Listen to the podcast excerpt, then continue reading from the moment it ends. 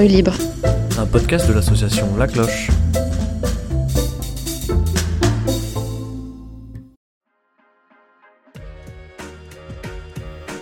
En rue libre, c'est le podcast qui donne la parole à celles et ceux qui ne l'ont pas, peu, en tout cas pas souvent et pas assez. À celles et ceux qu'on ne voit pas toujours dans nos vies de citadins pressés. C'est le podcast qui vous donne des clés pour agir simplement et pour rendre votre ville plus accueillante. C'est le podcast de l'association La Cloche, qui cherche à amorcer un changement de regard sur le monde de la rue, à créer ou recréer du lien social et à favoriser l'émergence d'une société plus inclusive, plus solidaire. Cette semaine, on a décidé de vous parler du fameux monde d'après, celui que tout le monde appelle de ses voeux depuis le début de la crise sanitaire et dont on a du mal à bien cerner les priorités. Mais à quoi ressemble-t-il ce monde souhaitable dont il faudrait redessiner les contours? Tantôt, le monde d'après est un monde plus écologique, tantôt plus fraternel, tantôt libéré de l'emprise de l'argent. Nous avons tous nos idéaux pour la société qui est en train de se construire. Sans doute que l'on rêve d'une société où chacun serait libre d'aller et venir où bon lui semble, sans restriction. Sans doute que l'on rêve aussi d'une société où personne n'aurait à subir la faim, le froid, la peur de dormir dehors. Sans doute aussi que ce monde d'après, pour nous, serait respectueux du vivant dans son ensemble. Sans doute que cette société nouvelle serait respectueuse du sexe, de la religion, de l'orientation sexuelle, des origines, des croyances, des aspirations politiques de chacun et chacune. Sans doute enfin qu'elle assurerait à tout le monde des moyens de vivre dignement. Ce monde d'après, chacun l'imagine comme il le veut, mais aujourd'hui on a décidé de donner la parole à Jean-Paul, un des bénévoles de la Cloche Grand Est, pour qu'il nous raconte comment il le voit, comment il l'espère. Salut Jean-Paul. Salut Gabi. Alors, pour commencer, est-ce que tu peux me dire euh, un peu en quelques mots qui tu es, où tu es, où tu vas, ce que tu fais? Ben, je suis actuellement à l'hôtel Pax, étant donné que je suis ASF. Euh, je travaille un peu, je suis auto-entrepreneur, mais si je suis ASF. Et euh, actuellement, j'ai des petits chantiers qui me permettent de, vivre. Je suis inscrit un peu partout pour, pour logement, donc je suis en attente. Ok. Et euh, nous, la question qu'on voulait vous poser cette semaine, c'est, on parle souvent du monde d'après en ce moment, un peu comment réinventer la société, etc. Et toi, si tu avais un message à faire passer, euh, par exemple, au pouvoir public ou même euh, aux citoyens de manière générale, comment tu voudrais voir ce monde d'après? Qu'est-ce que tu espérerais pour le monde d'après? Ben, le monde d'après, alors, en admettant que j'arrive jusque-là, euh, moi je le verrais sans pauvre, sans riche. C'est-à-dire tout le monde à égalité. Ça faciliterait beaucoup les choses. Euh, il n'y aurait pas de profit par rapport aux petits ou pauvres ou euh, ceux qui gagnent moins. euh. Moi, je pense que si, si ceux qui gagnent plus partageaient un petit peu avec ceux qui ont moins, ça serait un monde, euh, je veux pas dire parfait, mais ça participerait à le rendre un peu plus parfait. Moi, ce qui me tracasse, c'est que c'est vrai qu'on a des, des associations qui nous aident, mais seulement le seul inconvénient, c'est que nous, ils nous mettent tous dans le même sac. C'est-à-dire qu'ils ne font pas de différence, alors qu'il y a une grande différence entre les gens. Moi, je pense qu'il faudrait faire euh, une différence entre les entre les gens, parce qu'il y a quand même, euh, d'accord, on est tous euh, au même point, on est SDF, mais chaque personne est différente. Et donc, il faut pas mettre tout le monde dans le même sac. Il faut aider les gens par rapport à ce qu'ils font. Et je pense que c- il y aurait peut-être moins de gens qui seraient à la rue. Ça, ça les aide, ça aiderait beaucoup à, à enlever une grande partie des gens qui sont là. Toi, pour toi, une première solution qu'on pourrait proposer tout de suite maintenant, euh, sans complètement révolutionner le système, ce serait quoi? Déjà, il y a beaucoup, beaucoup de logements. Je vais parler de Strasbourg. À Strasbourg, il y a beaucoup de logements qui sont libres. Déjà, les, les donner aux gens qui sont euh, dans le besoin. Mhm. Bien sûr, ils paieront un loyer, bien sûr, ça va de soi. Mais au lieu de les laisser vides, déjà, donc déjà ça, ça ferait une grande partie des gens qui sont euh, à la rue ou qui dorment à l'hôtel euh, parce qu'ils sont à la rue euh, en moins. Ça, ça serait déjà un, bon début. Maintenant, euh, le problème, c'est l'argent. L'argent, faut donner du travail aux gens. Il y, en a qui peuvent travailler. Il y en a, bien sûr, il y en a toujours qui peuvent pas. Mais à ce moment-là, euh, il y a, il y a des, des, des moyens euh, pour qu'ils touchent quand même. il y a, il y a tout handicapé, enfin, il y a, il y a plein de, de solutions. Et, et les politicards, tout cela, ils savent. Seulement, le problème, c'est que pour l'instant, il n'y a rien qui est fait. Déjà, les logements ont moins de lignes. Mhm. Donc ça, c'est déjà une grande partie de gens à la rue en moins. Et ça, ça serait déjà, déjà ça, ça serait un bon début. Ok. Donc toi, solution numéro un, c'est réquisitionner les logements et, Voilà. et aussi les utiliser, par exemple, euh, à la place de tous les logements, euh, enfin de tous les hébergements d'urgence, euh, un peu en mode gymnase, dortoir et compagnie. Oui, parce que en fait, tu vois pas l'intérêt de, d'empiler tous les gens dans des, dans des endroits comme ça. Alors que si j'ai un appartement, alors déjà, ça leur donnera une adresse, Une adresse fixe. Déjà pour un travail, ça faciliterait. Et quand on demande à Jean-Paul quel message il aimerait faire passer aux politiques, la réponse fuse. Ben, moi, tout ce que je leur dis, c'est qu'au lieu de parler pour rien dire, c'est d'agir.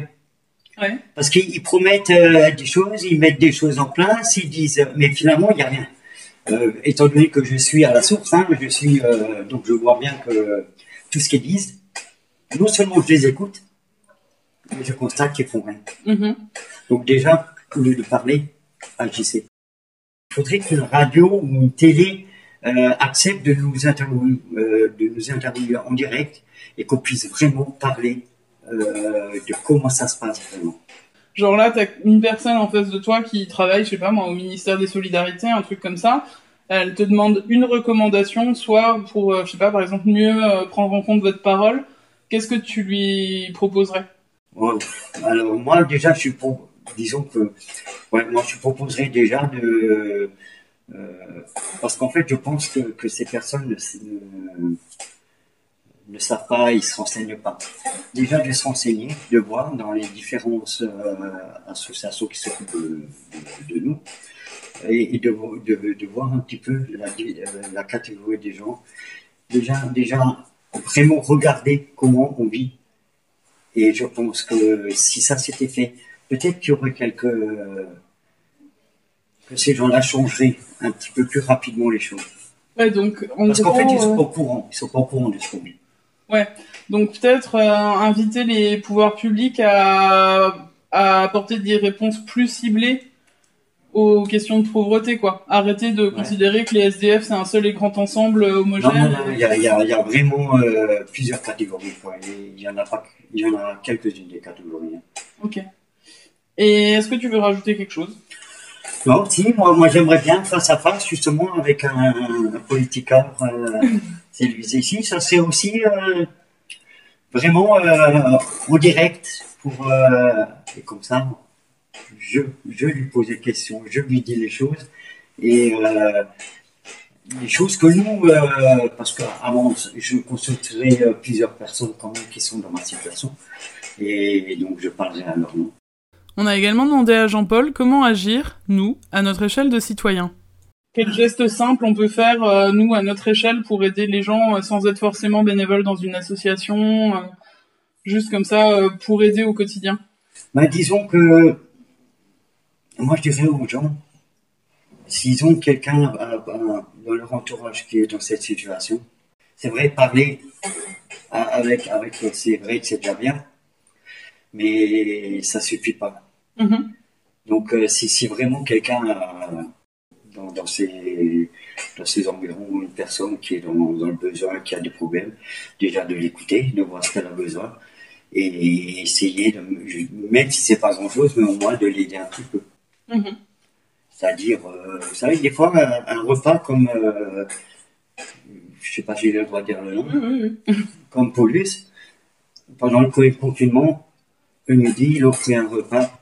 Ça, c'est un geste que je suis pas prêt d'oublier. Et ça, c'est déjà pas mal. Ok. Eh ben, Jean-Paul, merci. C'est un plaisir. Merci Jean-Paul pour ton témoignage. On l'entend, ce monde d'après serait plus juste, plus équitable, plus centré sur la protection des plus fragilisés. Alors en attendant que Jean-Paul et tous les autres soient bientôt entendus par celles et ceux qui ont le pouvoir d'agir à grande échelle, nous avons aussi décidé de vous présenter une initiative solidaire extrêmement simple à mettre en place pour que le monde d'après commence en bas de chez vous. Bonjour Letty. Bonjour. Quand la cloche a lancé un appel à mettre en place les paniers suspendus à Strasbourg, tu as été une des premières à répondre et à le faire. Petit point culture avant de donner la parole, ces paniers suspendus viennent en réalité de Naples. C'est en effet un Napolitain qui a imaginé le principe pour venir en aide aux travailleurs noirs qui ne bénéficiaient pas d'aide de l'État italien. Pendant le premier confinement, l'idée a voyagé et fleuri jusqu'aux quatre coins de la France pour permettre aux personnes en situation de rue ou de grande précarité de mieux vivre leur confinement.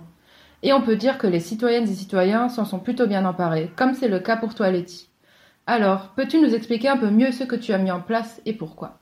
Bah, quand j'ai entendu parler des, des, paniers solidaires, ça a été comme une évidence parce que pour moi c'est euh, une philosophie de vie. Quoi. Chacun peut aider euh, à sa façon, euh, même si on a nous-mêmes voilà des, des, petits revenus ou autres, on peut toujours faire quelque chose.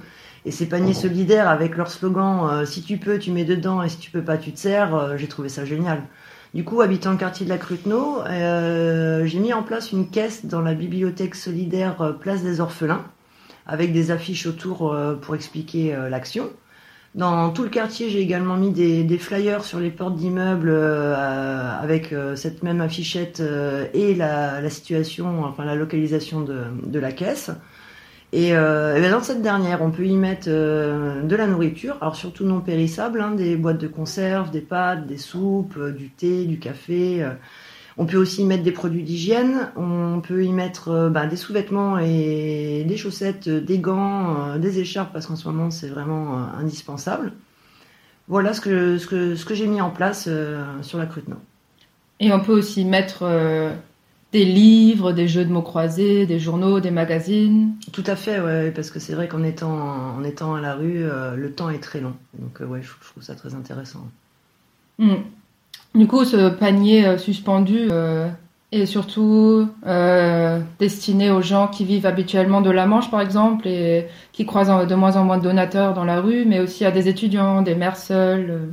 Oui, je suis tout à fait d'accord avec toi, Laura. C'est que la situation est tellement catastrophique que ça ne concerne plus que les gens en situation de rue, c'est-à-dire que les étudiants, les mères célibataires et, euh, et puis les foyers euh, qui, qui, se retrouvent à être dans la, dans la précarité, euh, on en a de plus en plus. Quoi. Voilà.